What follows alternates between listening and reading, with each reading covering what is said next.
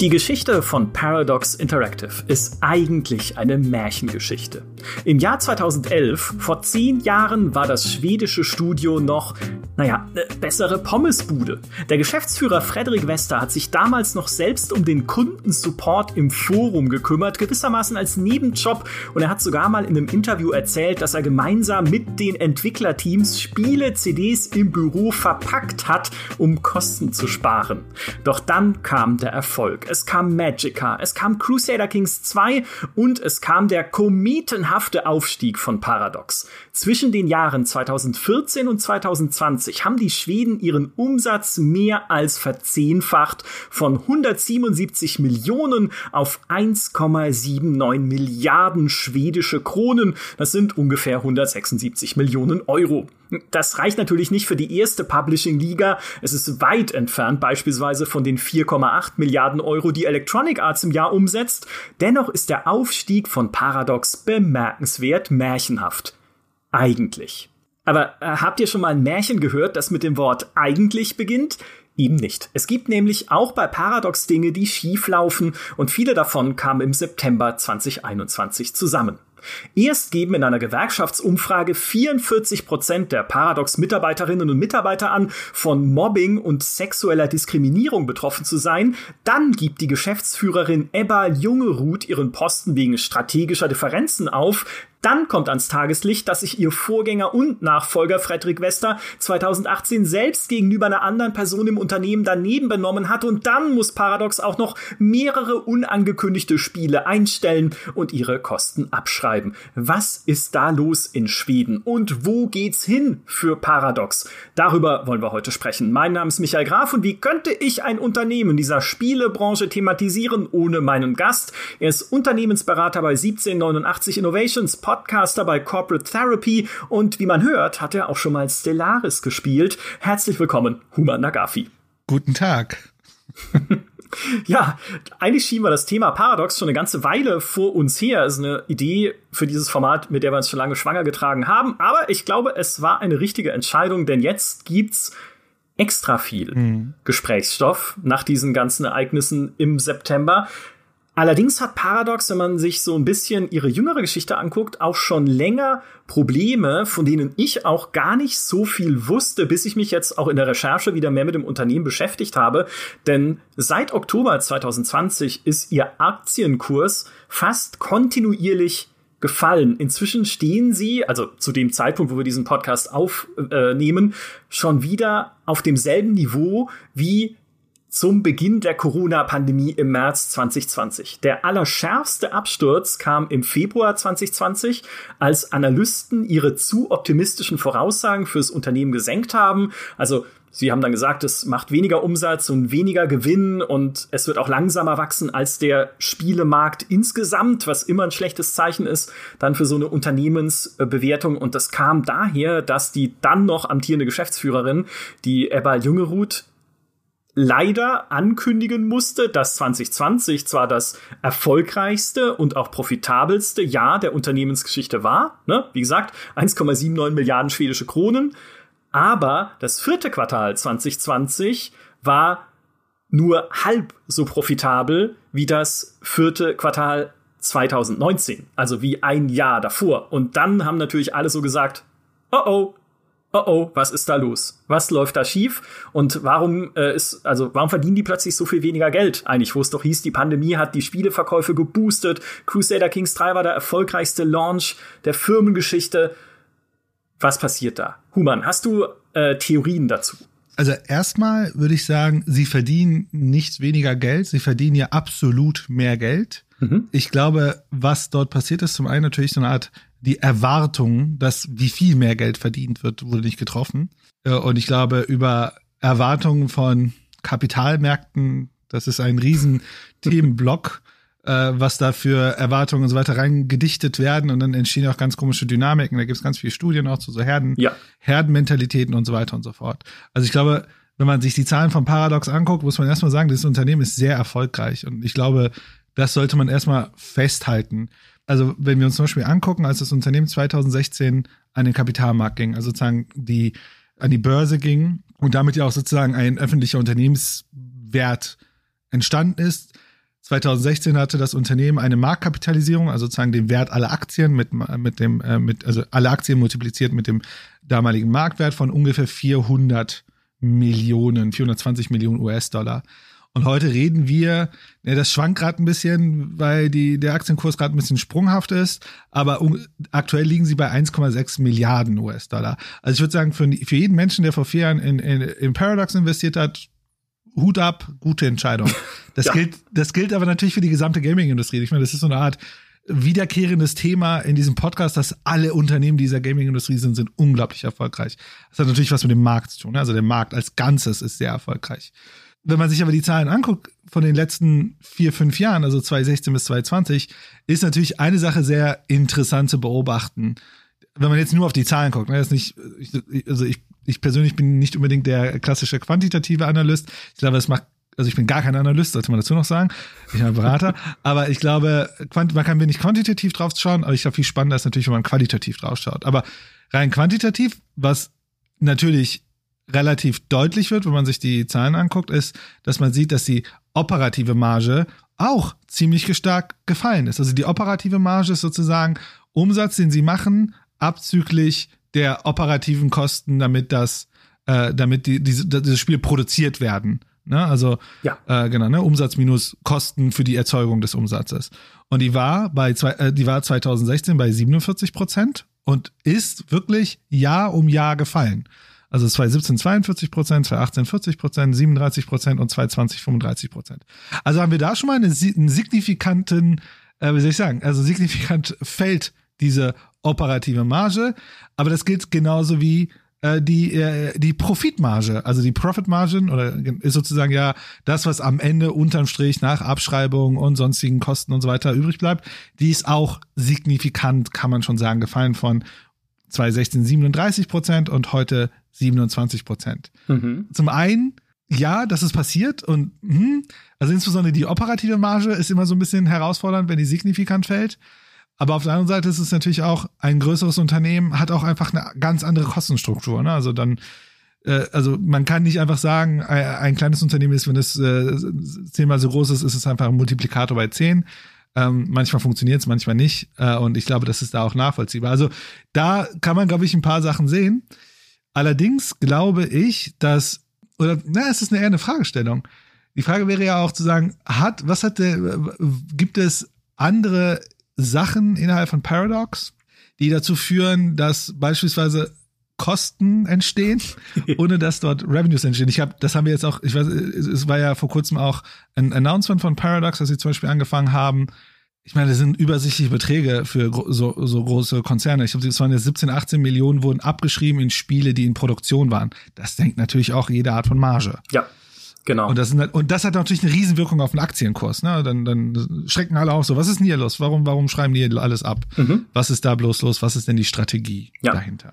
Ich kann äh, ganz kurz nochmal, um äh, auch klarer zu stellen, was ich vorhin meinte, im vierten Quartal 2020, du hast es selbst schon gesagt, haben sie natürlich mehr Umsatz gemacht als im Quartal des Vorjahres, aber weniger Profit. Also genau dieser Operating Profit, von dem du gerade gesprochen hast, der lag 51 Prozent unter Vorjahr. Also deswegen, das hat sich halbiert, das Geld, ja. was sie dann am Ende sozusagen als Gewinn raustragen können. Und es gab dafür auch eine Begründung dann seitens der Geschäftsführerin, nämlich, dass einerseits Abschreibungen schuld daran sind, weil sie da ein degressives Abschreibungsmodell benutzen. Und ich bin Gott froh, eine Freundin zu haben, die BWL studiert hat, dass ich mir gestern erklären lassen konnte, was das eigentlich bedeutet, ohne jetzt zu sehr ins Gehalt, äh, ins, Gehalt ins Detail gehen zu wollen. Bedeutet es einfach, dass du Unternehmenswerte jedes Jahr mit einem bestimmten festen Prozentsatz abschreibst, beziehungsweise halt deren Kosten. Das heißt, wenn sie jetzt bestimmte Software gekauft haben, um Crusader Kings 3 entwickeln zu können dann wird diese Software im ersten Jahr zu 30 Prozent abgeschrieben, im nächsten Jahr dann wieder zu 30 Prozent, aber da ist sie weniger wert, weil sie mit der Zeit veraltet, weil dann irgendwie eine neue tolle Software rauskommt, Photoshop oder keine, ein Animationsprogramm oder sonst was für ihre Charaktere im Spiel. Und diese Kosten sind dann natürlich direkt nach dem Crusader Kings 3 Launch am höchsten und dadurch auch die Abschreibungen. Vielleicht dazu. Mhm. Also, was du beschreibst, ist ja in den degressiven, also es gibt ja die lineare Abschreibung, das, also Genau, die lineare Abschreibung, das wäre ja sozusagen der gleiche absolute Betrag jährlich und die degressive Abschreibung heißt ja im Grunde, dass man am Anfang hohe Abschreibungsbeträge hat und gegen Ende immer weniger. Genau. Damit zieht man sozusagen ja Steuerentlastung nach vorne. Ähm, was du aber abschreibst, ist, glaube ich, unter anderem äh, gekaufte Software. Bei Produktion, also wenn du sagst, okay, wir, ähm, wir, wir produzieren hier ein Spiel und dieses Spiel ist ein aktivierbarer Posten. Also sozusagen, ähm, äh, es gibt gewisse Bilanzierungs, man muss dazu sagen, ich habe Rechnungswesen studiert im Schwerpunkt, deswegen hast du mich da direkt gehuckt. Sehr gut. Aber wenn du als Unternehmen was produzierst, das ist Teil deiner Kernwertschöpfungs Kernwertschöpfung, dann ist es ja oft so, dass das ja über einen langen Zeitraum produziert wird, nicht über ein Jahr. Das bedeutet ja, was passiert denn mit den ganzen Aufwendungen, zum Beispiel für die Mitarbeiter? So, die verpuffen ja nicht nur als Kosten, mhm. sondern du kannst die ja im Grunde als, ich sag mal, sowas wie äh, unfertige Ware, also oder unfertige Produktion oder in dem Fall sind es wahrscheinlich äh, selbst geschaffene immaterielle Vermögensgegenstände, die äh, sozusagen wiederveräußert oder verkaufbar sind und damit kann man, kann man sie im Grunde aktivieren. Also es gibt so eine Art Aktivierungsmöglichkeit. Nur sozusagen, ich glaube, die benutzen internationales Rechnungslegungsrecht. Wahrscheinlich haben sie auch ein lokales äh, Rechnungsrecht. Das bedeutet, was sie dort abschreiben, ist nicht nur die Software, die sie kaufen, sondern auch die Arbeitszeit von Mitarbeitern beispielsweise, die sie auf ein spezifisches Projekt allokiert haben. Das heißt, das wird mit abgeschrieben. Aha, verrückt. Okay, das wusste ich noch nicht. Das ist sehr interessant, aber es erklärt ja dann noch dazu, da sie jetzt auch mehr Mitarbeiter haben und an mehr Projekten arbeiten als vielleicht ja. noch vor ein paar Jahren, wie dann so hohe Abschreibungen entstehen können, dass es ihren Profit direkt drückt.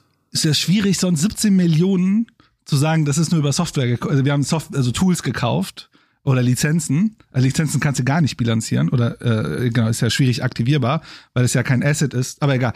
Äh, aber äh, in dem in dem Fall ist es wirklich so, dass du sowas einen so, sogenannten selbstgeschaffenen immateriellen Vermögenswert hast der sozusagen in der Produktion entsteht.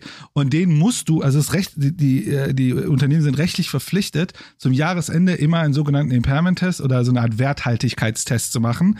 Wie wahrscheinlich ist, dass dieser Wert sich auch in der Zukunft realisieren wird? Mhm. Und wenn dann ein Wirtschaftsprüfer zum Beispiel aufschlägt, unter anderem, aber es kann auch das Management selbst entscheiden und sagt, ja, aber das wird sich ja nie realisieren, dann muss das abgeschrieben werden. Das ist eine außerplanmäßige Abschreibung. Und ich glaube, was jetzt muss ich ein bisschen aufpassen.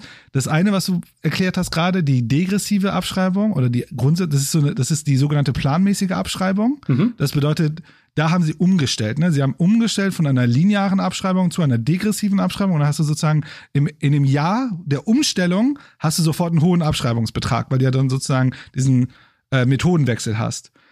Was sie aber auch haben, und das ist ja das, äh, was sie auch announced haben, ist eine sogenannte außerplanmäßige Abschreibung, so eine Art Werthaltigkeitsabschreibung. Und das sind im Grunde Spiele gewesen, die sie in der Produktion hatten, die sie sozusagen in der Bilanz aktiviert haben, aber jetzt sagen, oh, aus den Spielen wird nichts. Ja. Also müssen wir sie jetzt abschreiben. Das ist jetzt eine außerplanmäßige Abschreibung. Genau. Sozusagen nochmal differenziert von dieser äh, linearen Abschreibung. Genau. Ja, vielen Dank für die Erklärung. Dass, dass ich hoffe, mein, mein Prof hört nicht zu, von, äh, mein Rechnungswesen-Prof. also bei mir kommst du mit allem durch. Das muss ich ganz offen so sagen. Nee, äh, vielen Dank dafür, weil diese nicht geplante oder außerplanmäßige Abschreibung, das ist jetzt eben im September passiert, als sie mehrere Spiele einstellen mussten. Es waren aber auch nicht die einzigen Spiele, die sie in letzter Zeit einstellen mussten, weil auch schon im Februar zu diesem Jahresbericht 2020 hat die Ebba Jungerud gesagt, ein unangekündigtes Spiel haben wir auch schon eingestellt. Plus, was dann natürlich zu dem Zeitpunkt auch noch schwer wog, zumindest bei den Leuten, die sich mit Paradox auskennen, ist, wie enttäuschend Empire of Sin war. Das war einfach kein gutes Spiel, ist im Dezember 2020 auch erst erschienen, also kurz vor Geschäftsjahresende und konnte da keinen positiven Beitrag leisten, weil es war halt einfach nicht gut. Ja, das, war, das war buggy. Sie haben dann viel dran gearbeitet, aber ich finde, es ist immer noch nicht wirklich gut. Ähm, das war zu dem Zeitpunkt eine große Enttäuschung. Aber vielleicht wieder zurück äh, zu dem, was du ursprünglich ja gefragt hast. Es war jetzt ein kleiner Exkurs ins Rechnungswesen. Ich finde sowas immer mega spannend, weil ich einfach so null, null Plan davon habe. Ähm, sehr gerne, sehr gerne. was ist denn bei Paradox jetzt gerade strategisch passiert und so anders gewesen, dass sie so hohe Kosten hatten plötzlich? Also woran haben sie denn gerade gearbeitet? Und ich kann es schon mal in einem anderen Podcast erzählt haben, aber es ist wichtig für Kontext. Ich hatte vor zwei Jahren bei Paradox ein, ein ganz seltsames Déjà-vu. Das war nämlich 2019 auf der PDX-Con, auf ihrer Hausmesse, die sie dann in Berlin veranstaltet haben, zum ersten Mal. Und auf dieser PDX-Con herrschte totale Aufbruchsstimmung. Das hast du richtig gemerkt, da waren ganz viele Paradox-Mitarbeiterinnen und Mitarbeiter auch da, auch Leute aus neu gegründeten Studios, die sie erst vor kurzem aufgemacht hatten. Eins davon in Kalifornien, das geleitet wurde ich weiß gar nicht, ob der jetzt noch bei Paradox ist oder ob sein Spiel auch eingestellt wurde, von Rod Humble, der früher Vizepräsident war bei EA Play. Danach war er Geschäftsführer bei Linden Labs, die Second Life gemacht haben. Und inzwischen durfte er dann halt für Paradox ein Studio leiten. Und das, der Witz ist, Rod Humble war vorher bei EA auch hauptverantwortlich für die Sims-Serie. Und dann haben wir natürlich so geschlossen, oh mein Gott, arbeitet Paradox an einem eigenen Sims, so parallel zu City Skylines? Wie cool wäre das denn? Hab dann auch ein bisschen mit Rod Humble geredet, der durfte noch nicht sagen, woran er arbeitet, logischerweise, aber halt viel so philosophieren über Spiele als Kunst und interaktive Unterhaltung. Wir haben über Emergent Storytelling geredet.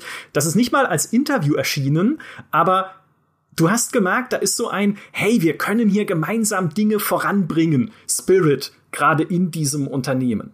Oder anderes Beispiel, ich habe mit dem Shams Chorchani gesprochen, das ist ihr Business Development Director, also derjenige, der neue Projekte anstößt in dieser Firma, der auch gesagt hat, ja, wir bei Paradox, wir wollen uns jetzt verbreitern.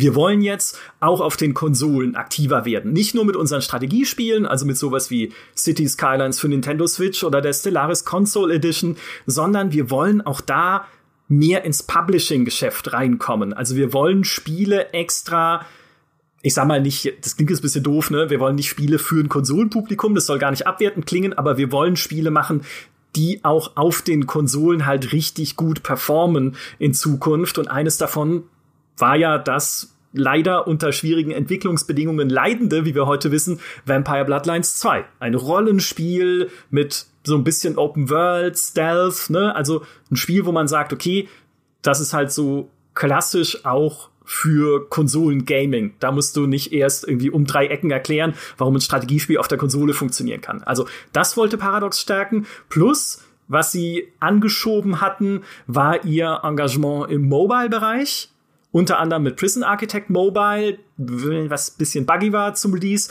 und mit damals dem Stellaris Galaxy Command, dem Mobile-Spiel zur Stellaris, das ja dann noch zur An also direkt zur Ankündigung Kontroversen ausgelöst hat, weil es Artwork, glaube ich, geklaut hatte aus Halo oder so. Also das stand auch unter keinem guten Stern.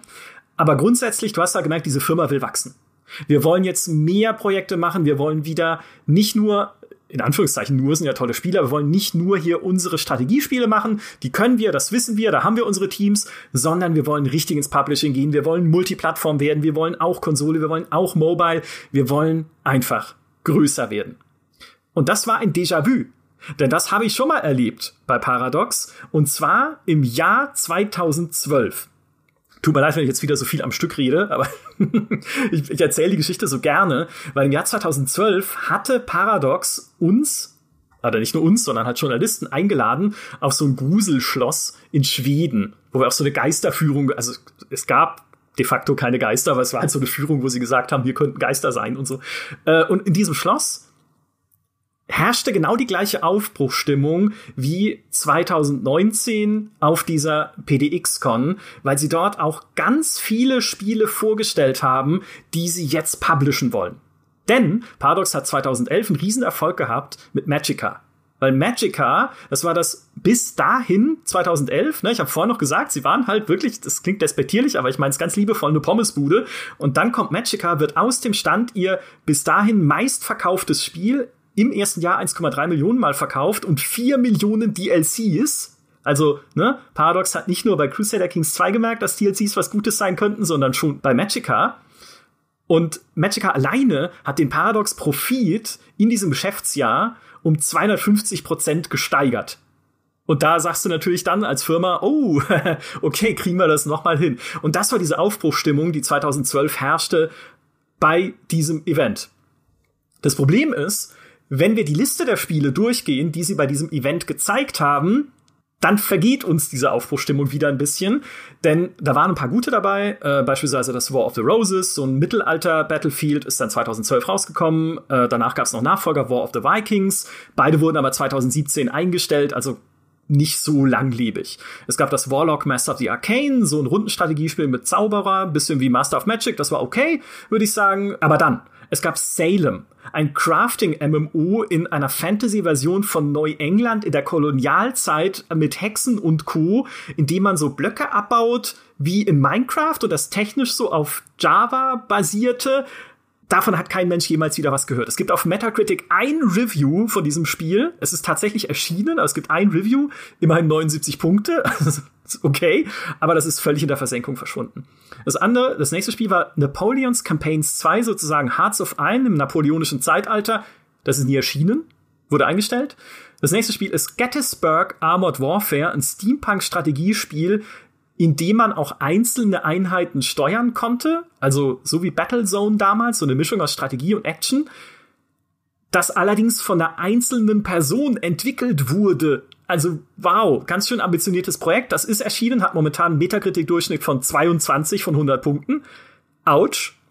Und das letzte Spiel ist Naval War Arctic Circle. Das ist 2012 auch erschienen. Ist so ein Strategiespiel mit äh, ja, Schiffen, logischerweise, Naval War, ne? Ist äh, im April 2012 erschienen. Im äh, Januar 2013 hat Paradox den weiteren Support aufgegeben und daraufhin auch den Source Code veröffentlicht und der Community gesagt, hey, nee, also wir können das nicht weiter unterstützen, es war nicht erfolgreich genug, aber äh, vielleicht könnt ihr noch was damit machen. So ein bisschen. Das war ihre damalige Publishing-Offensive. Das war ein kompletter Griff in nichts Gutes. äh, und äh, vielleicht noch eine Anekdote am Rande, was nämlich auf diesem Schloss in einem überhaupt nicht beachteten Nebenraum lief war Crusader Kings 2. Kein Mensch, und wirklich, also nicht nur ich, ich auch nicht, aber ich, ich habe meinen Artikel extra mal angeguckt, den ich damals geschrieben habe. Ich habe dieses Spiel komplett ignoriert, Crusader Kings.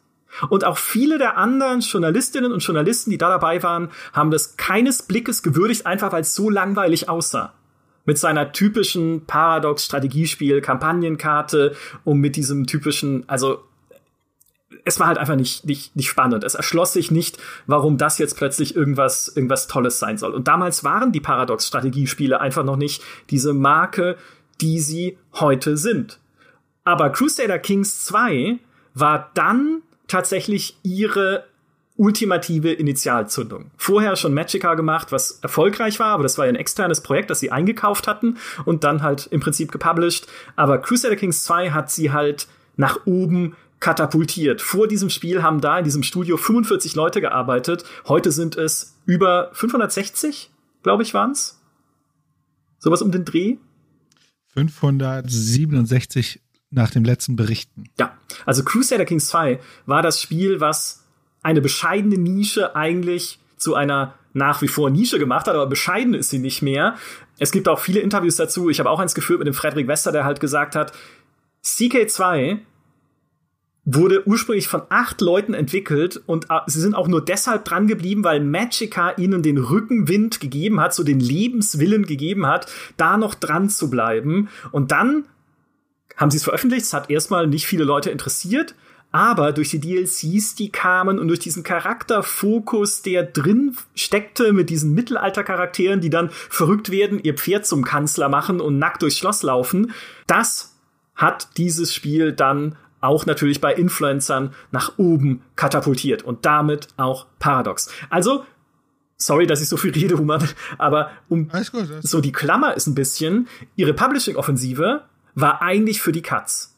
Nichts von den Projekten, die sie extern finanziert haben, nicht mal später Magica 2, der Nachfolger ihres großen Publishing-Erfolges, war auch nur annähernd äh, so erfolgreich wie es dann für sie Crusader Kings 2 war und das, was sie ja im Endeffekt halt als Kerngeschäft begreifen, nämlich ihre Strategiespiele.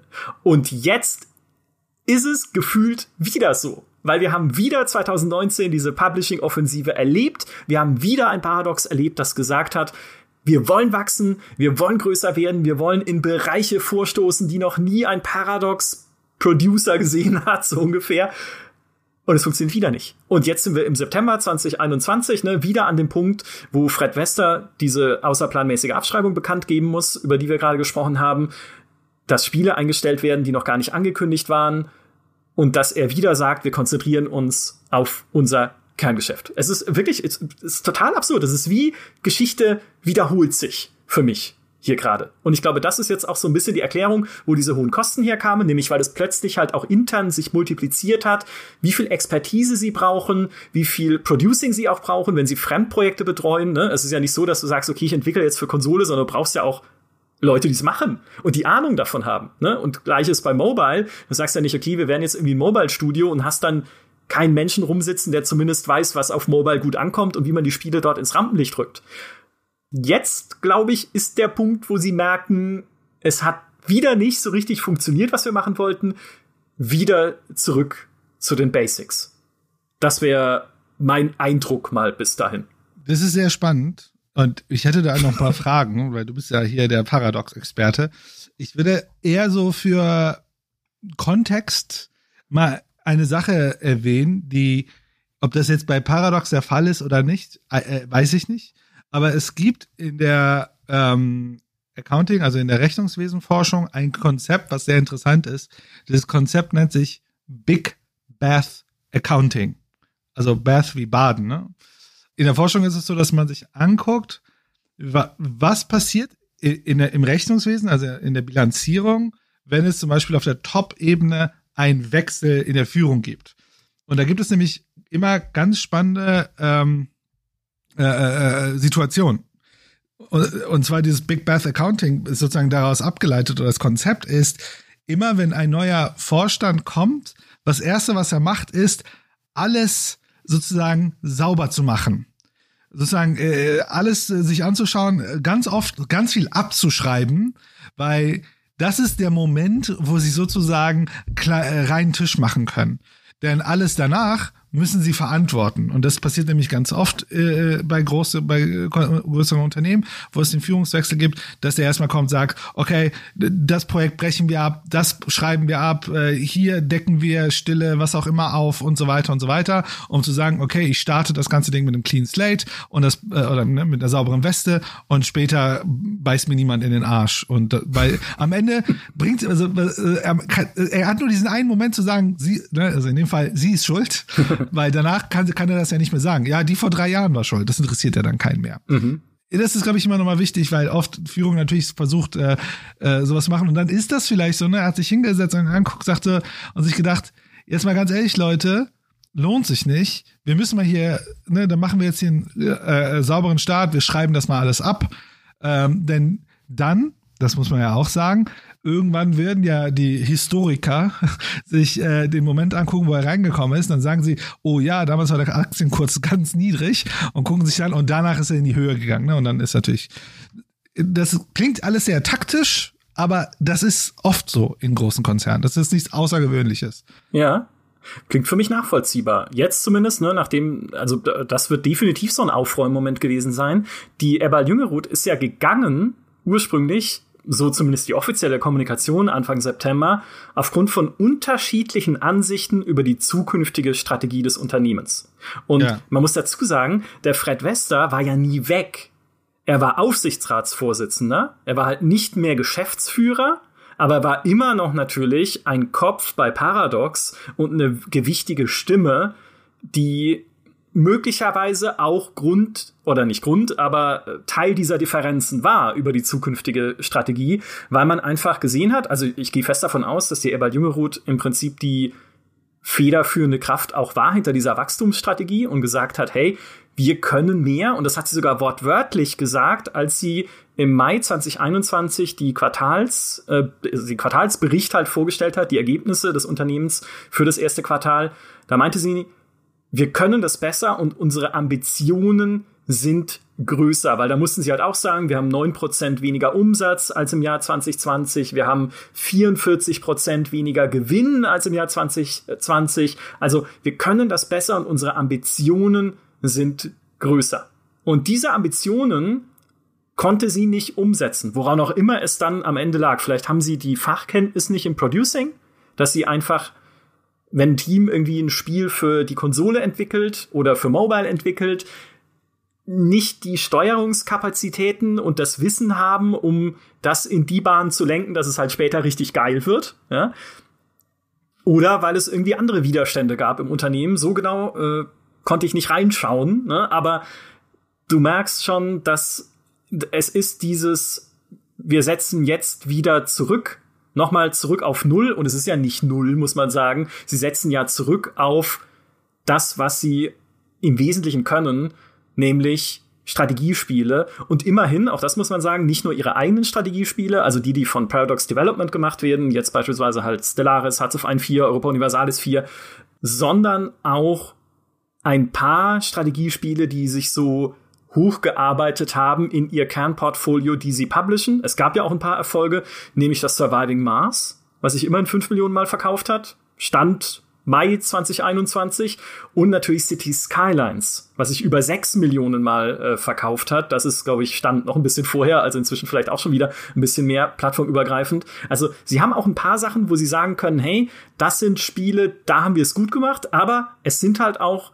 Strategiesimulationsspiele, die irgendwie zu ihnen passen. Und bei allem, wo sie versucht haben, was anderes zu sein und was anderes zu machen, hat es halt nicht geklappt. Und ich finde, Vampire Bloodlines 2 ist das das schlimmste Beispiel, ich wollte schon sagen, das beste Beispiel, aber es macht mich, es, es lässt mich innerlich sterben, ja, wenn ich diese Geschichte mir angucke, die dieses Spiel hinter sich hat, wo ein kleines Team aus Seattle halt an Paradox herantritt mit dem Wunsch, Vampire Bloodlines 2 machen zu können, mit dem Creative Director, dem George K.I. Clooney und dem Brian Mitsoda, dem Autor von Bloodlines 1 und dann hörst du mal eine Weile lang nichts. Ich habe damals die Demo gesehen, habe halt gesagt, ja, also cool, dass ihr es macht. Ich liebe Bloodlines. Bitte auf jeden Fall ein neues Bloodlines mit genau dem Humor, also Brian Mitzola, dem Autor, der dafür bürgt.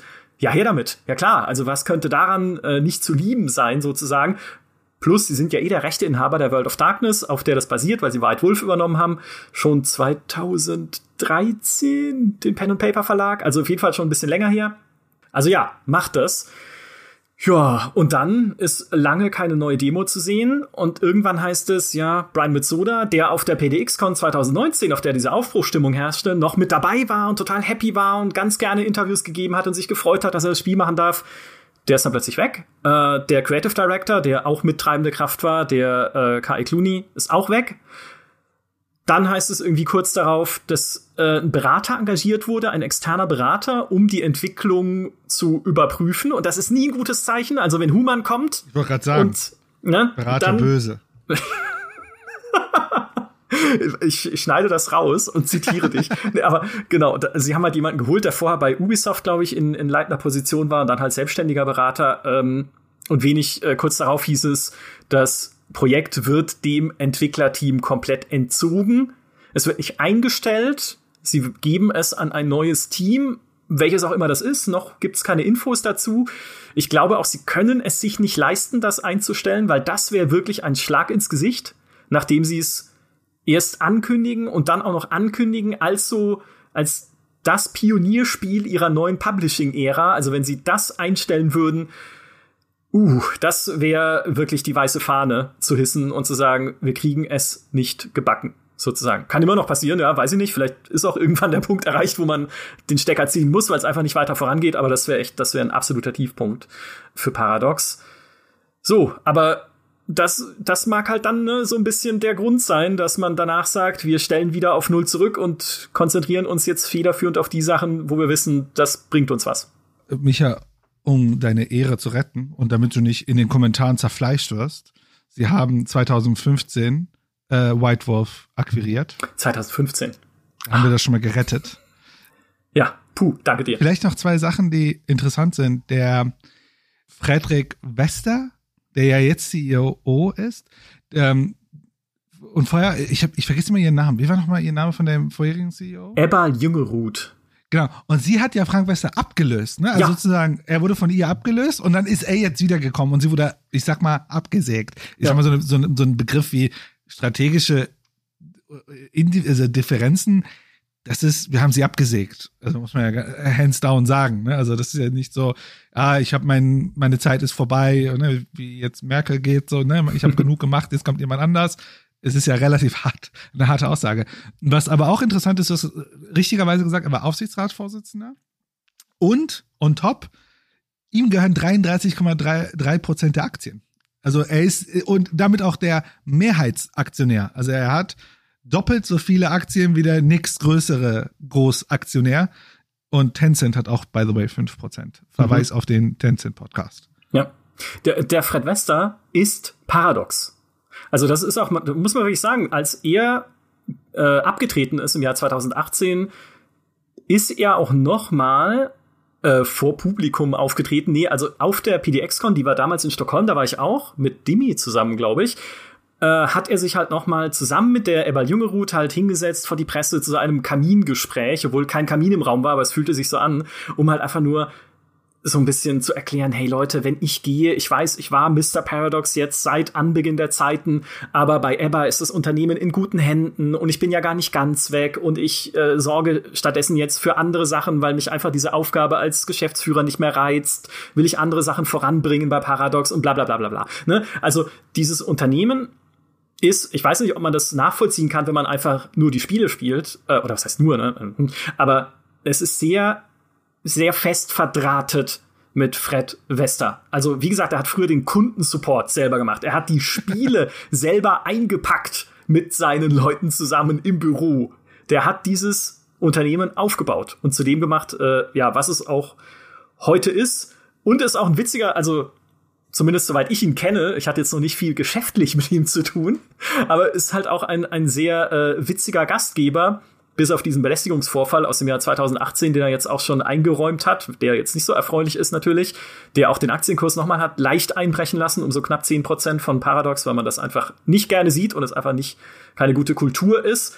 Aber so grundsätzlich einfach ein auch sehr offener, sehr gewitzt sprechender und auch sehr intelligenter Mensch, hatte ich immer den Eindruck, wenn man den auch vergleicht mit dem Lars Wingefors von Embracer, ist ja auch ein schwedisches Unternehmen, der Lars Wingefors ist ein sehr trockener Typ, eigentlich. Ne, wenn du mit ihm redest, der redet halt sehr langsam, sehr bedacht, sehr, ist einfach kein guter Erzähler. Sozusagen, hat coole Sachen zu sagen und zu erzählen, auch über seine Zeit irgendwie als Comic-Sammler und also ganz verrückt. Aber der Fred Wester, das ist ein, ein charismatischer Charakter und auch so ein, so ein Mensch, dem du anmerkst, der hat Drive. Ja, der will was erreichen, der ist äh, ambitioniert, der ist motiviert. Und naja, wenn der dann geht, ne, oder beziehungsweise zumindest zurücktritt von dieser Geschäftsführerposition, dann ist das schon, dann da kann man schon mal so ein bisschen, auch natürlich als Investor, ne, jetzt nicht aus Spielersicht, weil für uns ist es im Ende nur wichtig, ob die Spiele gut werden, aber aus Investorensicht kannst du schon mal sagen, ja, aber wer soll den denn beerben? Wer soll den Menschen denn ersetzen, der dieses Unternehmen zu dem gemacht hat, was es heute ist? Und jetzt haben wir gesehen, die Erbal Jungemut ja. war es scheinbar nicht. Das ist schwierig. Also ich glaube, so ein Gründer, Geschäftsführer hat natürlich sehr viele positive Effekte. Und die äh, offensichtlichste, der offensichtlichste positive Effekt ist, also man muss sich ja vorstellen, so ein Unternehmen, wenn es ein paar hundert Leute oder tausend Leute werden, da muss man ja ganz viele Entscheidungen treffen. Und Entscheidungen haben immer so eine Herausforderung, sie sind oft nicht so klar. Ne? Also man weiß gar nicht, was ist denn das Richtige. Und da kann man so viele Management- und PowerPoint-Präsentationen bauen, wie man will. Man kann einfach Sachen vorher nicht wissen. Und das passiert sehr oft in Unternehmen, insbesondere in dieser Übergangsphase von, okay, der Gründer und, und so, ne, und die, die frühen Leute, die ziehen sich vielleicht ein bisschen raus und äh, das Unternehmen wär, wird mehr Management, ne, also sozusagen, da kommen jetzt Leute, die ausgebildete Manager sind oder was auch immer dazu.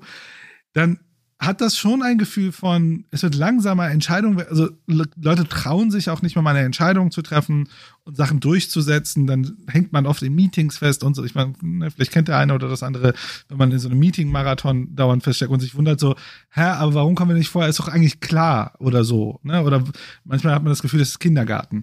Das ist gut, ne? Also ich glaube, da kann ein, also so eine, so eine Person, die kann da hingehen und wenn sein Geist irgendwie auch noch durch die Flure weht, wenn er gegangen ist, dann kann es ja auch der gesamten Organisation sehr gut tun es kann natürlich auch negativ sein, wenn da sehr veraltete Ideen noch vielleicht drinstecken. Ne? Also wenn es so, keine Ahnung, äh, sagt, aber ich will doch trotzdem alles mit einem Fax verschicken oder so, vielleicht nicht so toll. Ich glaube, das ist erstmal was Gutes und Positives und ich glaube, da ist auch, auch eine ganz besondere Motivation, ne? man will auch Sachen erhalten und so weiter. Und ich glaube, wenn man sich Paradox anguckt, ist der Erfolg von Paradox ein Paradoxon. Ha, ha, ha, ich muss das bringen. Ein, ein Punkt. Ha! Schön, ja. Ich habe extra über, ich habe, ich habe wirklich, es, es geht immer. Kann, Paradox hat so viel Paradoxes. Ja, perfekt. Genau, denn ja. und das kommt so wirklich, also ich glaube, was mich, ich bin jetzt kein großer Paradox-Spieler. Also ich habe City Skylines gespielt. Ich habe auch mal fünf, sechs Stunden äh, hier, wie heißt das Spiel? Stellaris gespielt. Wow, okay, krass. ja. bis, bis hierhin mochte ich dich. Äh, also grundsätzlich mag ich komplexe Spiele. Äh, ähm, aber irgendwas hat mich noch nicht dazu gebracht, äh, das zu spielen. Aber nichtsdestotrotz, das Interessante ist ja, dass dort, wo Paradox erfolgreich ist, ist es, obwohl sie nicht sozusagen den Mainstream-Regeln folgen.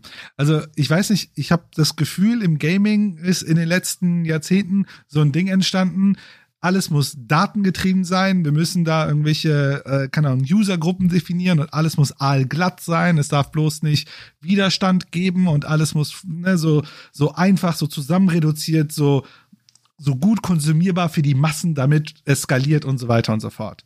Und da ist ja Paradox genau das Gegenmodell. Mhm. Also Paradox ist ja nicht das, sondern eigentlich ist es eher ein hier ist was Komplexes, Schwieriges. Ja klar, ne, die arbeiten natürlich an der Zugänglichkeit, aber es ist ja nicht so, dass sie jetzt sagen, jetzt werden alle Mechaniken einfacher. Ja. Das ist was ganz Verrücktes oder Besonderes in dem Markt, wenn ich sagen würde, die rennen jetzt nicht nur rum und sagen, wir suchen jetzt das Spiel, um die Massen zu bedienen, sondern wir haben hier was, ne, vielleicht finden wir das auch selber cool, und glauben, dass wir damit was besetzen können. Es gibt in der Innovations, im Innovationskontext oder in der Produktentwicklung so ein Ding, es gibt ein paar Menschen oder ein paar Gruppen, die sagen, ne, du musst nutzerzentriert sein und sie definieren Nutzerzentrierung als gibt das, was der Kunde fragt. Ne, also schau, was ihm gefällt und dann verpacke das so und verkaufe ihm das. Aber schon der große Steve Jobs hat mal gesagt, hat nicht, hat gesagt, man gibt den Kunden nicht, was sie wollen. Wir überlegen uns, was wir wollen und dann überzeugen wir unsere Kunden davon.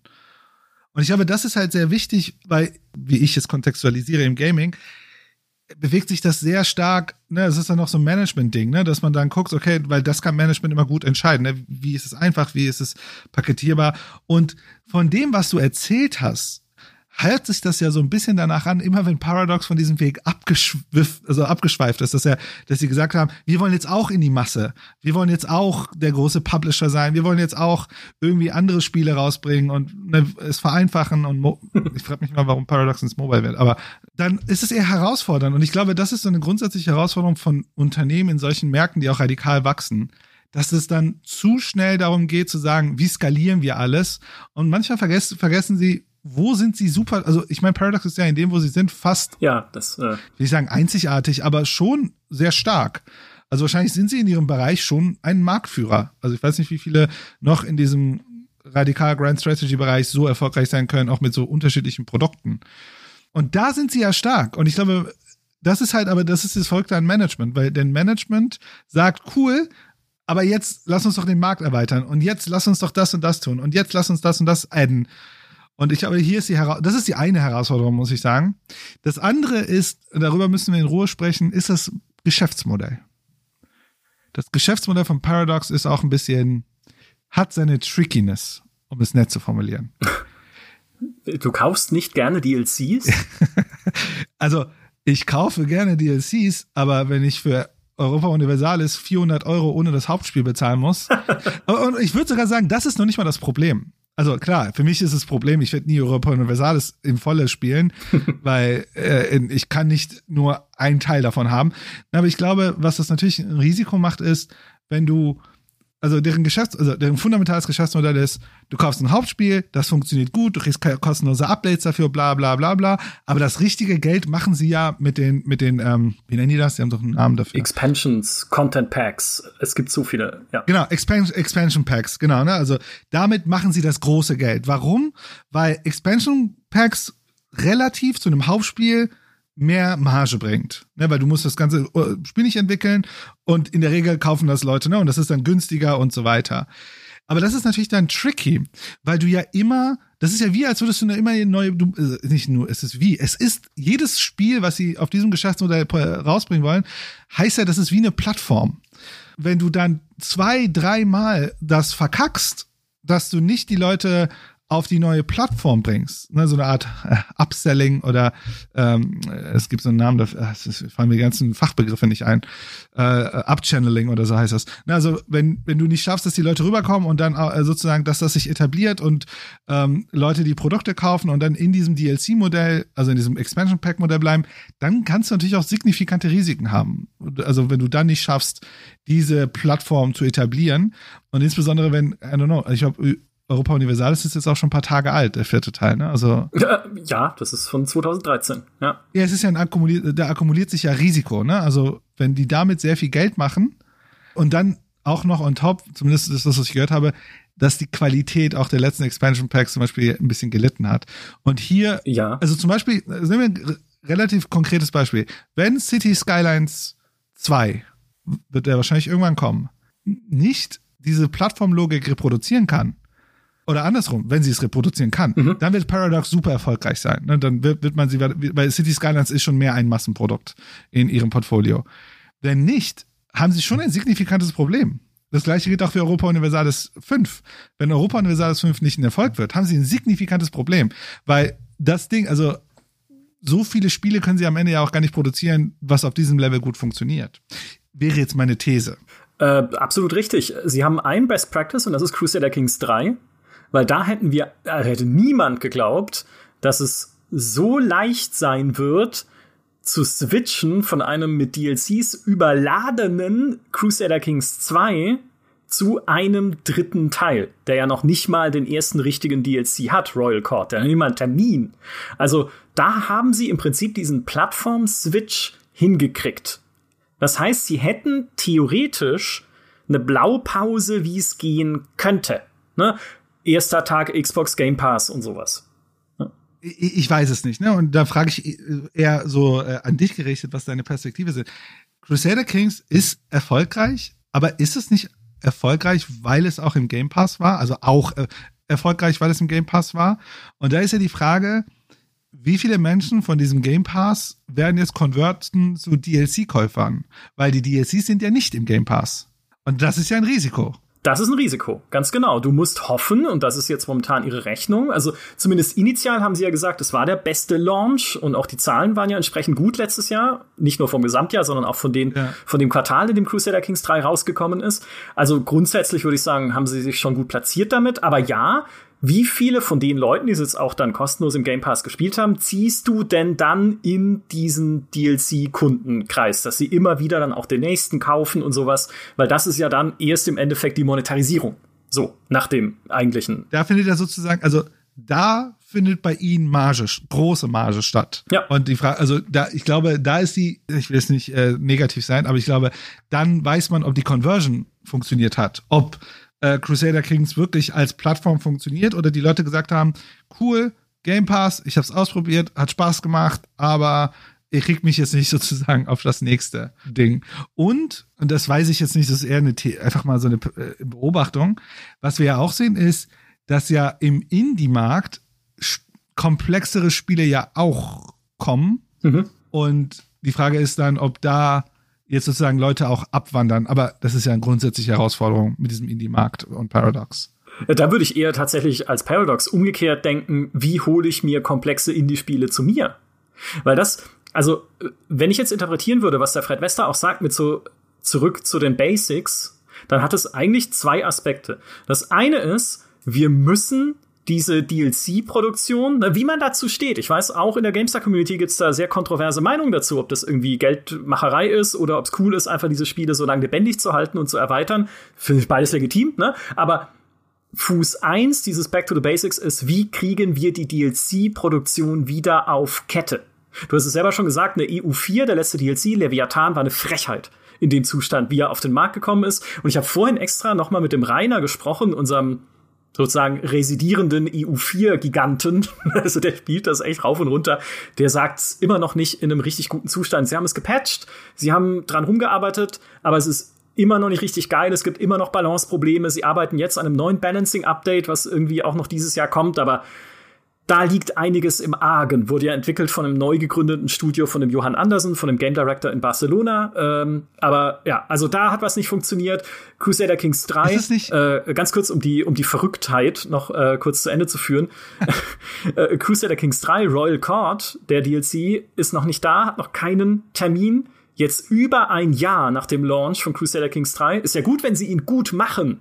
Aber mit jedem Tag, den dieser DLC nicht rauskommt, verlierst du halt Leute, die Crusader Kings 3 lieben, weil sie halt sagen, hey, spiel's erst wieder, wenn der DLC kommt und dann haben sie vielleicht was anderes gefunden in der Zeit, bis er rauskommt. Gleiches bei Hearts of Iron 4, das No Step Back, der nächste DLC, hat noch keinen Termin, wurde noch nicht mal irgendwie größer gezeigt und vorgestellt.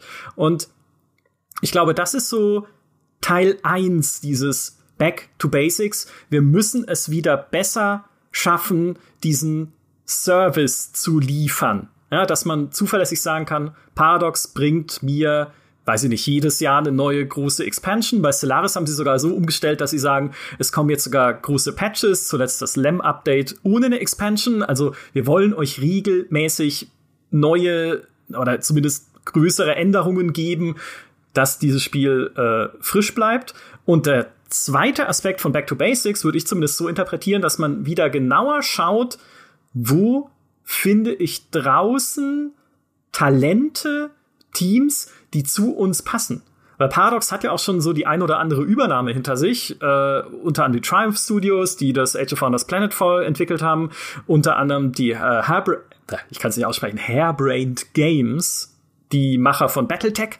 Also, dass man einfach so guckt, okay, wo ist irgendwie vielleicht auch im Indie-Bereich ein Team, das zu uns passen würde sollten wir als Paradox nicht eigentlich den Anspruch haben, dass die Rimworld-Entwickler, beziehungsweise der Rimworld-Entwickler für uns arbeiten? Sollten wir nicht auf die Factorio-Leute zugehen? Sind das nicht eigentlich die Sachen, die zu uns passen, zu unserer Identität? Mhm. Klar, vielleicht ist der Markt da nicht groß genug, ja, oder sie sagen, okay, das ist dann schon die Nische der Nische oder so und wir wollen uns ja eigentlich eher dahin entwickeln, wo wir Wachstumspotenziale sehen. Aber vielleicht ist das auch ein Aspekt, dass man wieder so ein bisschen auf also dass man das ist, was Embracer sozusagen ist für große Studios, ja, die kaufen sich halt Gearbox und Koch Media zusammen, ist dann halt, könnte zumindest paradox sein, für kleine, erfolgreiche, nischige Strategiespiel-Indie-Studios. So. Was ich einbringen wollte, was äh, auch interessant, ich glaube, dieses äh, Europa Universalis Leviathan ist das schlecht bewerteste Spiel auf Steam ich habe gerade geguckt, ich glaube, die haben 4000 negative Reviews. Ja. Und äh, ich muss sagen, die positiven, ich bin zufällig gerade drauf, die positiven Reviews sind auch äh, herrlich. Äh, ein positives Daumen hoch für This one might drag you out of this horrible addiction. Also, oder das nächste als positive Review. Sometimes it feels like being in an abusive marriage. He hits you, but you always come back. Oh. Also sogar die positiven sind mit einem Geschmack. Ja, vielleicht zu diesem DLC-Politik. Ähm, das ist natürlich jetzt mein, meine Perspektive. Ich würde sagen, es ist mehr als eine Meinung. Wie sie das machen, also ich glaube, DLCs müssen ja auch bezahlt werden. Also Arbeit, die Menschen machen, muss ja vergütet werden. Und ich denke, ein Modell wie Paradox es hat, mit diesem DLC-Ansatz und man bezahlt für diese DLCs und so, weiter, denke ich, für Menschen, die an diesen Spielen Freude finden und die Komplexität mögen und dieses, ist es ein gutes Modell. Also ich würde nicht sagen, es ist jetzt irgendwie ausbeuterisch, was ja oft gemacht wird, ne? Warum haben die so viele DLCs? Das ist halt jetzt kein, I don't know, es ist jetzt kein äh, äh, Assassin's Creed oder so, ne? Also ich glaube, das ist ja was ganz anderes. Und wie gesagt, wenn Menschen arbeiten und an solchen Dingen arbeiten, äh, arbeiten muss es auch vergütet werden. Ist auch vollkommen klar, dass dann DLCs bepreist werden, insbesondere wenn jetzt bei äh, Europa Universalis über keine Ahnung, fünf, sechs, acht Jahre oder was auch immer das passiert. Äh, ich, ich würde mich, äh, wenn jemand das kritisiert, würde ich gerne fragen, was ist das, was ist die Alternative? Also die Alternative wäre, du kriegst keine DLCs. Genau, kriegst halt einen Nachfolger, der dann halt wieder klein ist. Genau, aber Menschen müssen ja arbeiten und müssen ja auch vergütet werden. So, ich glaube, da äh, ist manchmal ein bisschen das komisch, weil ich glaube, oft ist es im Gaming so, ja, wir kennen das doch so, das Spiel kommt raus, es gibt noch ein oder zwei DLC, that's it. Ich finde, viel schlimmer sind andere Modelle, äh, also Games as a Service Konzepte, die auf einer ganz brutalen Art und Weise monetarisieren oder auch sehr subversiv monetarisieren da ist die Kritik natürlich ganz anders. Aber ich glaube, was du sagst, ist absolut richtig. Ich glaube, sie sind in einem Bereich wirklich, wirklich gut. Und sie sind bekannt dafür, dass sie diese komplexen Spiele auch, also sie, sie haben ja sozusagen eine Masse von Menschen hinter sich, die sagen, das ist das, was mich interessiert, bitte gib mir mehr davon. Und die Gefahr und wirklich, ich glaube, vielleicht war das auch so, ne, und das ist jetzt der Schritt, der in die Richtung geht. Ich glaube, was sie jetzt nicht tun sollten, ist es beliebig zu werden.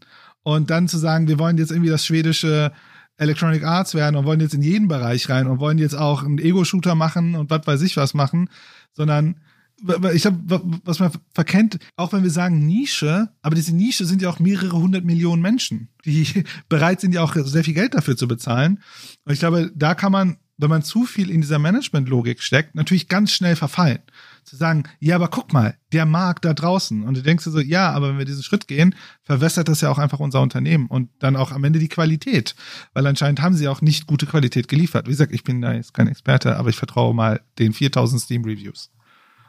Ja, Sie haben ja auch äh, letztes Jahr am Ende Ihres Geschäftsjahres verkündet, Sie haben über fünf Millionen monatlich aktive Spielerinnen und Spieler über Ihr gesamtes Portfolio hinweg. Das war eine Steigerung von 25 Prozent im Vergleich zum Vorjahr. Also, na, wie du sagst, die Spiele kommen an. Und das heißt ja nicht, dass sie nur fünf Millionen Kunden haben, sondern es sind pro Monat fünf Millionen, die aktiv in ihren Spielen gerade sind. Ja, wahrscheinlich äh, haben sie noch deutlich mehr ich glaube, was Paradox immer geschadet hat, und es klingt jetzt total abwegig und Paradox, es, es passt so schön, es, es ist einfach gut, ne, ist Erfolg außerhalb dieses Kerngeschäfts. Weil, ich habe vorhin schon gesagt, Magica hat eine Publishing-Offensive eingeläutet, die ins Wasser gefallen ist. Davor hatten sie schon einen großen Erfolg oder zumindest einen Kulterfolg mit Mountain Blade was ja Fred Wester irgendwie so wie er erzählt selber entdeckt hat als Demo irgendwie im Internet und gesagt hat, das müssen wir publishen. Und klar, Mountain Blade war halt Bug zerfressen ohne Ende, ja, oder zumindest halt ziemlich glitchy, aber es ist ein Kultspiel geworden dann mit Mountain Blade Warband, das bis heute eine, eine große Anhängerschaft hat, aber es ist halt auch wieder ein Erfolg, den Paradox nicht replizieren konnte, weil sie auch Mountain Blade jetzt beispielsweise nicht mehr publishen, den zweiten Teil, weil die Zusammenarbeit mit den Entwicklern in der Türkei wohl auch ein bisschen knifflig war, aber da auch wieder, ne, es ist es folgt nichts daraus. Oder Tyranny, die Zusammenarbeit mit Obsidian. Tyranny hat sich im ersten Jahr 700.000 Mal verkauft. Das ist jetzt nicht sensationell gut, aber es ist auch nicht furchtbar. Aber, äh, nicht Tyranny, Entschuldigung, Pillars of Eternity natürlich. Das hat sich 700.000 Mal verkauft im ersten Jahr. Danach kam dann Tyranny. Und da haben sie dann gesagt, ja, es lief okay, aber eigentlich war es enttäuschend na, diese Zusammenarbeit mit Obsidian. Und auch da wieder, sie haben halt mit Pillars of Eternity einen relativen Erfolg. Das war ja auch schon Crowdfunding finanziert, also vielleicht auch kein so großer Verlust dann für sie, da noch mal rein zu investieren. Aber auch darauf können sie dann nicht weiter aufbauen. Worauf sie tatsächlich aufbauen konnten in ihrer Geschichte, waren die Strategiespiele. Und das war eben Crusader Kings 2 dann im Endeffekt als das Spiel, was ihr, ihr Wachstum befeuert hat. Ja, mal gucken, was dann jetzt ist mit den Spielen, die sie gerade weiterentwickeln oder jetzt hoffentlich vielleicht dann auch nächstes Jahr mal rausbringen, wie das Victoria 3. Was ja total ein, ein also weniger Mainstream als Victoria, Victoria 3 geht nicht.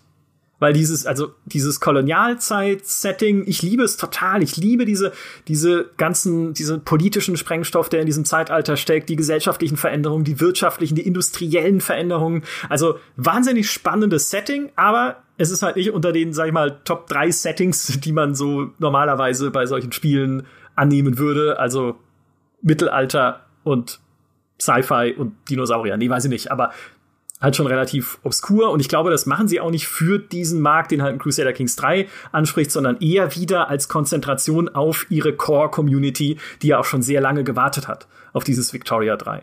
Und danach ist, glaube ich, tatsächlich die, die große Herausforderung, die du gerade ausskizziert hast, wie bauen sie weiter auf, auf dem Erfolg auch von einem Europa Universalis? Ne? Kann ein Europa Universalis 5 jemals kommen? Ist es überhaupt möglich, diese Plattform neu zu starten und wieder klein zu machen, sozusagen, die ganzen Fortschritte der Europa Universalis 4 DLCs sozusagen zu verlieren und zu sagen, aber jetzt ist doch hier eine neue technische Basis, wie bei Crusader Kings 3 ja auch, und ab da machen wir wieder weiter. Das ist, glaube ich, nochmal eine ganz andere Herausforderung, aber halt innerhalb dieses Kerngeschäfts. Ne? Wie, wie kriege ich da mehr solche Sachen? Also irgendwie wie in Crusader Kings 3, wo ich halt gefühlt jetzt eher sagen würde, da haben sie es schon mal gut gemacht. Wie viel sie dann konvertieren in die DLCs, musst du sehen, aber ich glaube, der Anfang hat gestimmt. Wenn sogar Maurice dazu gebracht werden kann, ein Paradox-Spiel zu spielen, dann ist es eine gute Voraussetzung erstmal. Ja, ich habe mir vorhin die, kennst du die, die, die haben so fünf Prinzipien ihres Games Designs. Ähm, ich weiß nicht, ob du die mal gehört hast. Die haben, also das eine ist looks good, plays perfect. Äh, herausfordernd vielleicht bei den letzten DLCs.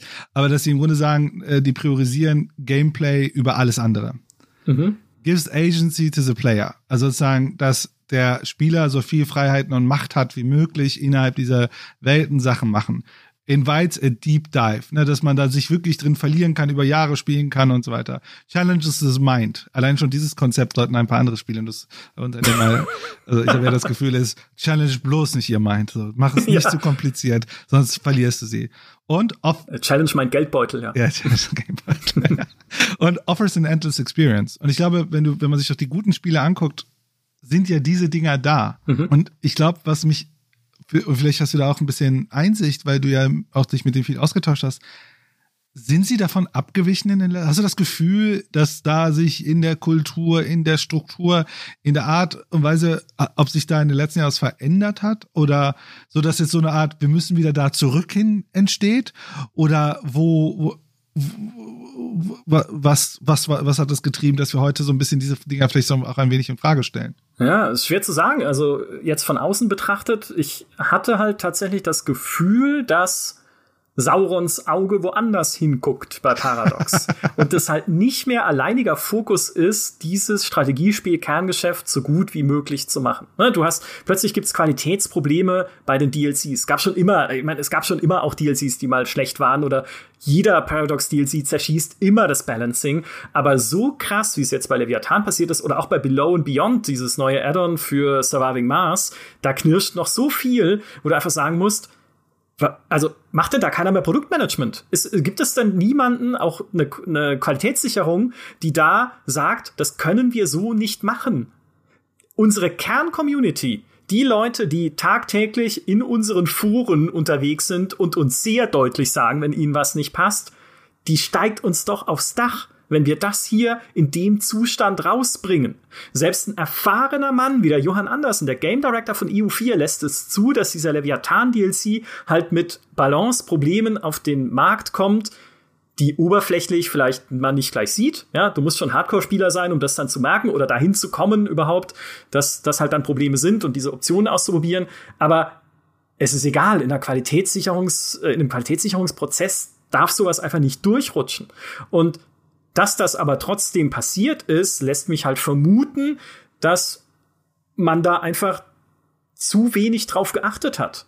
Also, dass man einfach gesagt hat, ja, nö, dieses Strategiespielgeschäft, das läuft doch, das können wir doch.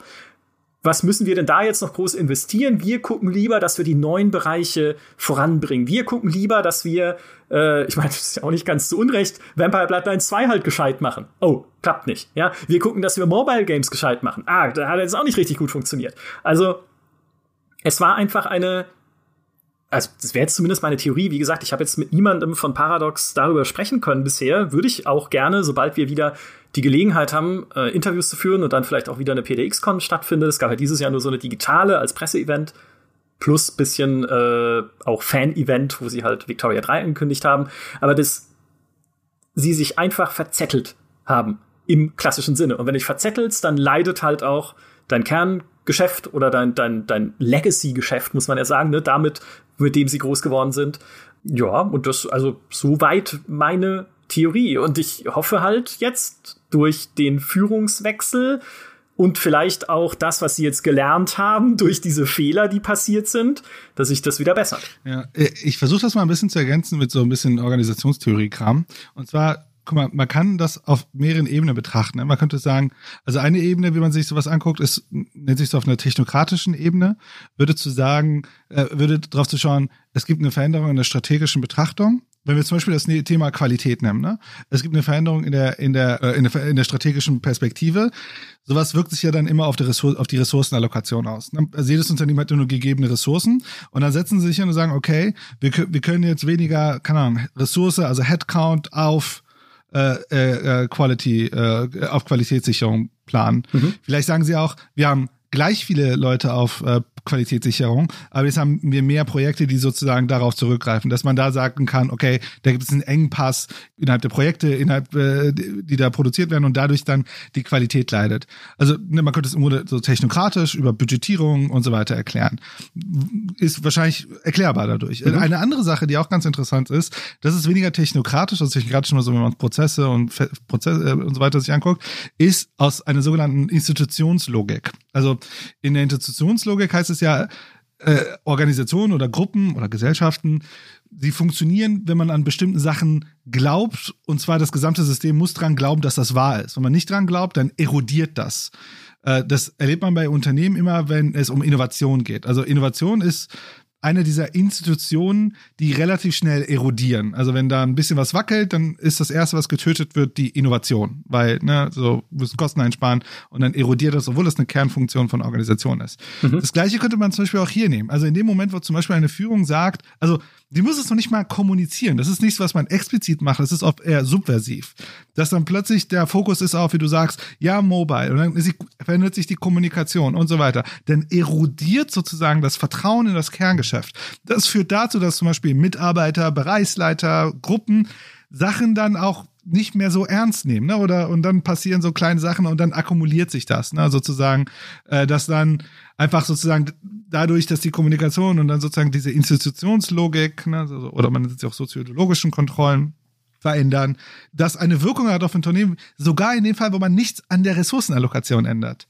Das dritte, und äh, da vielleicht der Verweis auf den Podcast, den wir gemacht haben zu CD Projekt, mhm. ist, Projekte werden komplexer. Also Projekte werden komplexer in dem Sinne, dass da mehr Menschen drauf sind. Das, also, und bei Paradox würde es nicht wundern, einfach das Produkt wird komplexer. Ja. Äh, also es ist ja nicht mehr so, dass man da eben da rein, was reintut, sondern das ist einfach so komplex, das geht nicht mehr so einfach. Und das, das erleben wir hundertprozentig im AAA-Bereich, dass äh, auch wenn Paradox jetzt kein AAA ist, aber ich würde sagen, der mindestens eine sehr komplexe äh, Produktsituation, dass dann diese klassischen Logiken wie Production funktioniert oder mal relativ konkret äh, gesagt, also sozusagen eine Art Wasserplan äh, Umsetzung, Wasserplan, was soll ich sagen, Wasserfallplanung von Projektumsetzung. Also nicht, dass man in so einen agilen Modus denkt. Das heißt, das ist halt in AAA immer so ein, so ein heiliger Gral, dass man eigentlich sagt, man shippt kein fertiges Produkt, sondern man baut ein Produkt in Inkrementen und iteriert sozusagen am Markt, am Nutzer, was auch immer. Dass das eigentlich gegeben sein muss, weil die Projekte einfach so an Komplexität gewonnen haben, dass der eigentliche Release eigentlich zum Scheitern verurteilt ist. Und ich glaube, und natürlich kann es auch eine Mischung aus all den drei sein. Ne? Also du hast eine Art weniger Priorität durch weniger Ressourcenallokation, dann erodiert die institutionelle Logik im Sinne von wir glauben an unser Kernprodukt und entwickelt sich weiter weg, sodass die Kultur sich dahingehend auch erodiert und gleichzeitig aber steigt die Komplexität der Projekte und damit hast du ein systemisches Versagen. Und so kann man rangehen und mal versuchen, ein Unternehmen dahingehend analysieren. Und dann ist natürlich ein krasser Effekt, wenn plötzlich ein CEO-Wechsel da ist die, die dafür stand, die gesagt hat, wir müssen im Mobile und bla bla bla, die wird jetzt strate aus strategischen Gründen ausgetauscht und ne, so der alte Mac Paradox Great Again kommt zurück und sagt so, wir müssen uns wieder auf unser Kern und damit hast du wieder eine neue Institutionslogik und das ändert, das kann eine sehr krasse Wirkung auch einfach auf die Kultur und die Organisation an sich haben. Hoffen wir es für Paradox, oder? Es ist schon mal passiert. Ja, das ist ja die, die gute Nachricht eigentlich oder der positive Ausblick zum Ende dieses Podcasts nachdem sie ja damals 2012 das schon mal in Sand gesetzt haben, hatten sie schon mal diesen Moment, in dem sie sagen mussten, da gab es aber keinen CEO-Wechsel. Es war ja dann auch nicht damals schon diese anderen Plattformen, die eine Rolle spielten für sie, sondern halt einfach komische Publishing-Deals, die sie gemacht haben.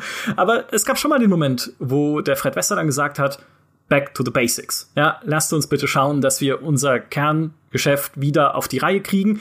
Haben sie auch geschafft. Dann kam nämlich Europa Universalis 4, das halt ganz gut gelaufen ist, glaube ich. Ne? Plus dann kam Stellaris, plus dann kam halt jetzt äh, Crusader Kings 3 und dazwischen noch Hearts of Iron 4. Also es hat dann dazu geführt, dass sie tatsächlich halt die Spiele rausgebracht haben, die ich momentan liebe, ja, um das mal äh, auf den Punkt zu bringen.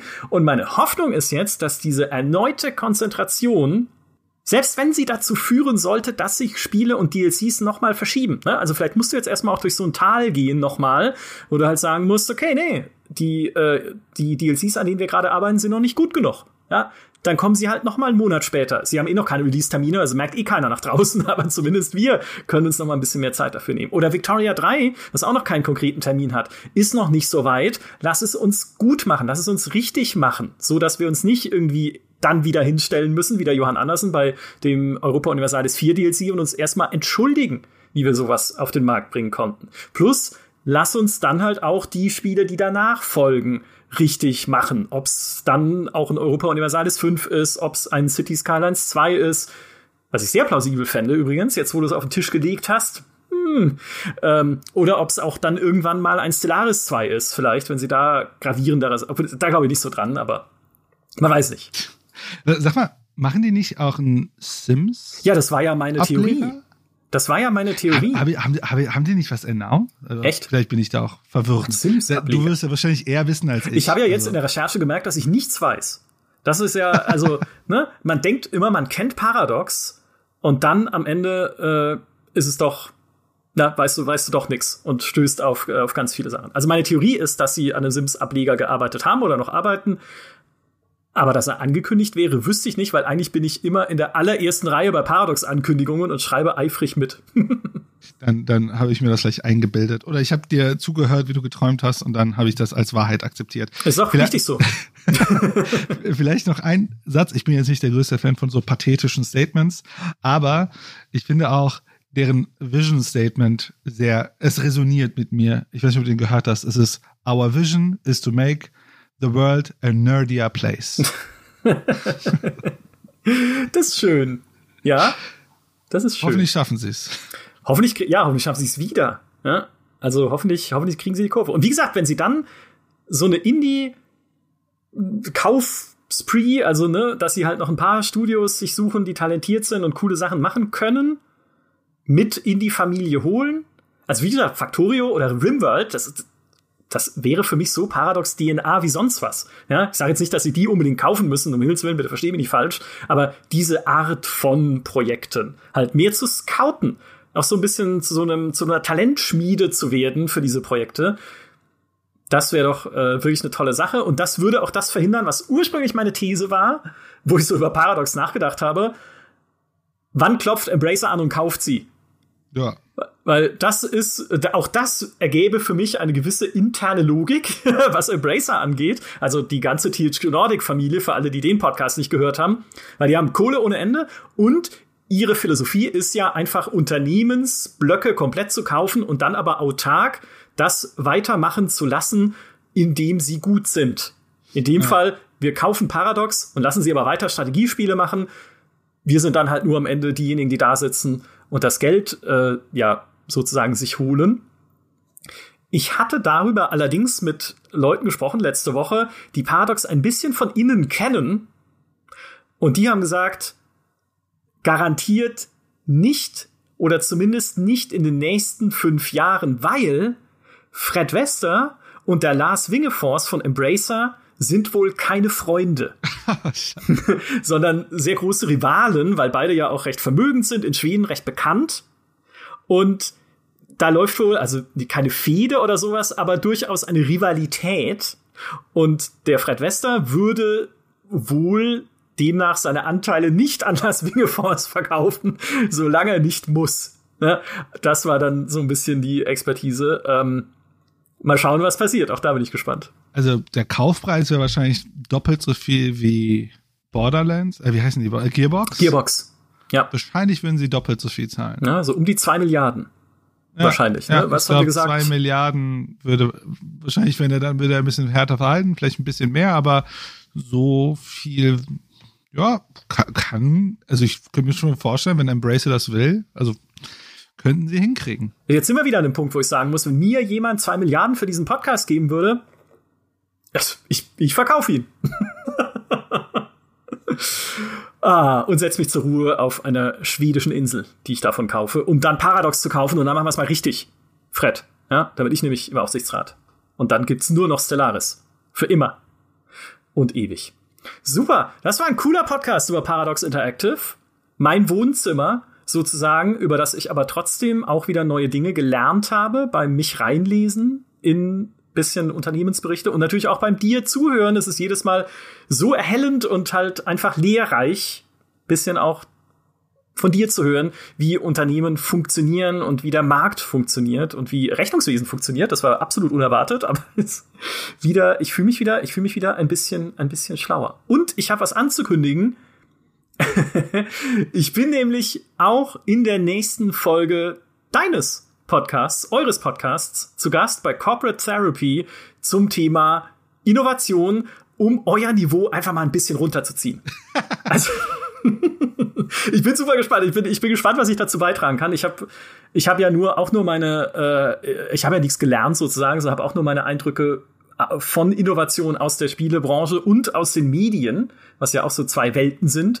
Aber äh, ich freue mich riesig und bin mega gespannt auf unsere Diskussion in der nächsten Folge.